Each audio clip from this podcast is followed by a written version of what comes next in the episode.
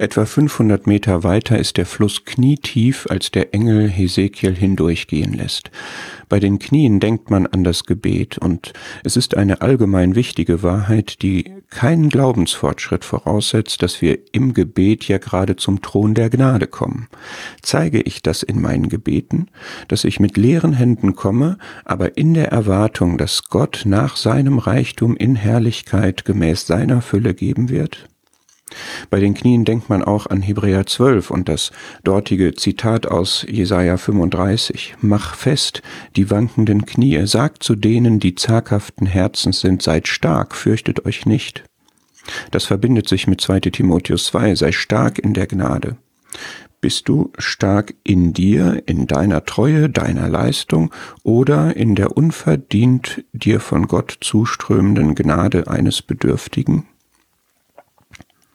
Ich denke bei dieser Etappe aber auch an Jesaja 43. Wenn du durchs Wasser gehst, ich bin bei dir, fürchte dich nicht, denn ich habe dich erlöst. Zwei Fragen habe ich da.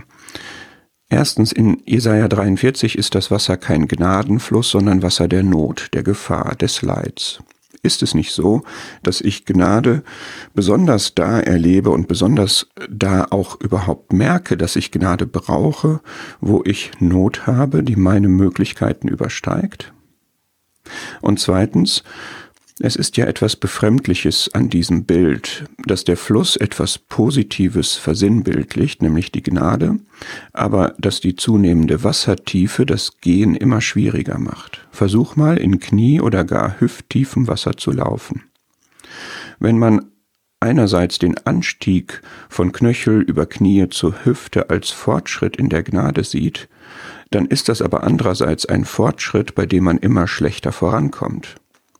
Frage deshalb an dich und mich, empfinde ich die Gnade als Hindernis meines eigenen Vorankommens oder als Weg dahin loszulassen, abzuheben und mich vom Gnadenstrom packen und mich davontragen zu lassen in dieser Gnade.